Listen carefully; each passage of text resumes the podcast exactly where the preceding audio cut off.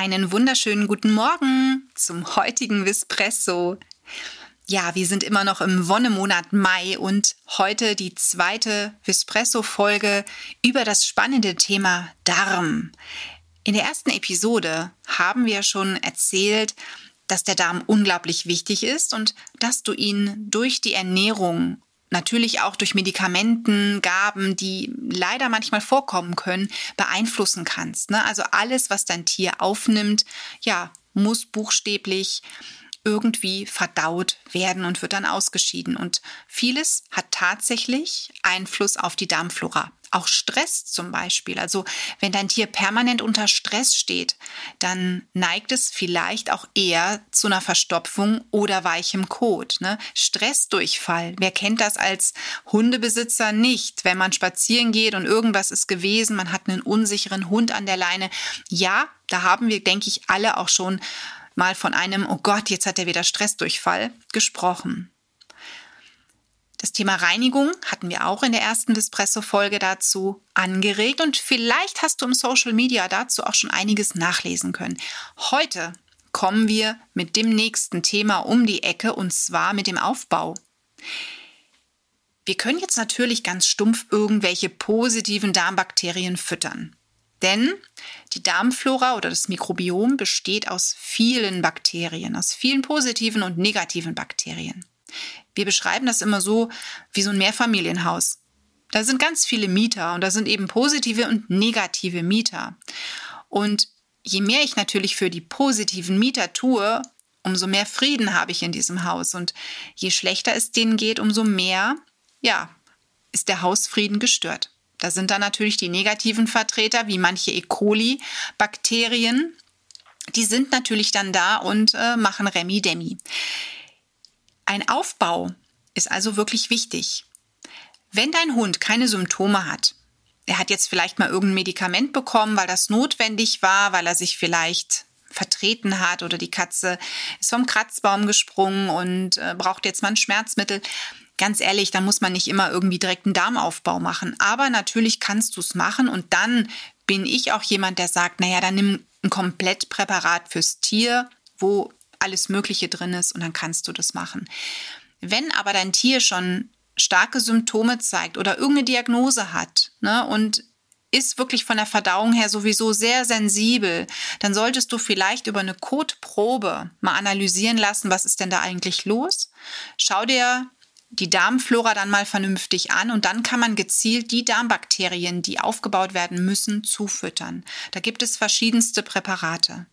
Und wenn du im Social Media uns folgst, auf Facebook oder Insta, hast du vielleicht auch schon unsere Dozenten von der Schule verfolgen können, die dazu nämlich auch schon ihren Lieblingstipp genannt haben, wie sie das machen bei ihren Tieren oder auch bei Tierpatienten, wenn es denn passend ist. Denn natürlich gibt es so Kleinigkeiten, die man wirklich ganz toll über pflanzliche Mittel geben kann. Ne? Also zum Beispiel Inulin ist ganz tolles Präparat, was die Darmflora liebt.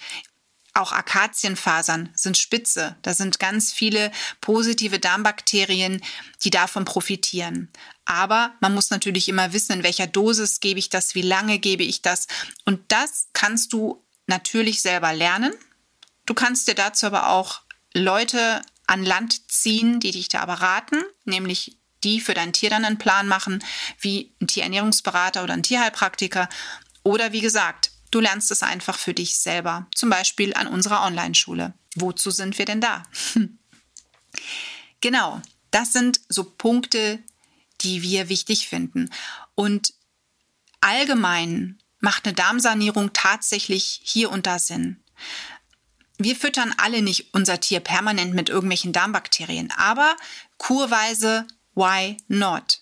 Ne? Also deswegen beobachte wirklich den Code und wenn du das Gefühl hast, hey, irgendwas stimmt nicht oder es war ein Magen-Darm-Virus da, ja, warum dann nicht kurweise das Tier mal unterstützen? Vielleicht eine kleine Reinigung machen, einen Darmaufbau danach machen oder aber, wenn, wie gesagt, ein Tierarztbesuch anstand oder du bist verreist und diese Autofahrt ist auch schon immer Stress für dein Tier und du weißt danach, ist der Kot immer erstmal einige Tage zu weich, dann nimm doch abgefüllt in ein kleines Behältnis etwas mit, was du dann vor Ort am Urlaubsort zum Beispiel gibst. Ne, gerade jetzt, wo die Urlaubsreisezeit ansteht, kann das eine enorm große Hilfe sein. Denn wer sammelt schon gern irgendwie flüssigen Durchfall auf mit einer ja, Kottüte? Das ist auch nicht immer so schick, in Anführungszeichen.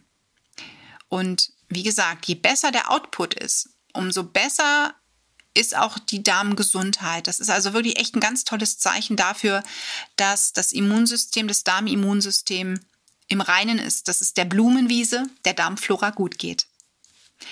Wir hoffen, du hast heute wieder richtig viel tolle Informationen mitnehmen können. Folg uns gern auf Instagram und auf Facebook, denn der Monat Mai und unser Darmthema sind ja noch nicht vorbei. Wir haben da noch den ein oder anderen Tipp in der Story auch für dich. Und wie gesagt, wenn du selber mehr dazulernen möchtest, besuch uns auf unserer Website www.tierisches-wissen.de und da findest du auch den ein oder anderen Kurs oder das ein oder andere Live-Webinar, das wir im Herbst planen rund um die Thematik der Darmflora beim Tier.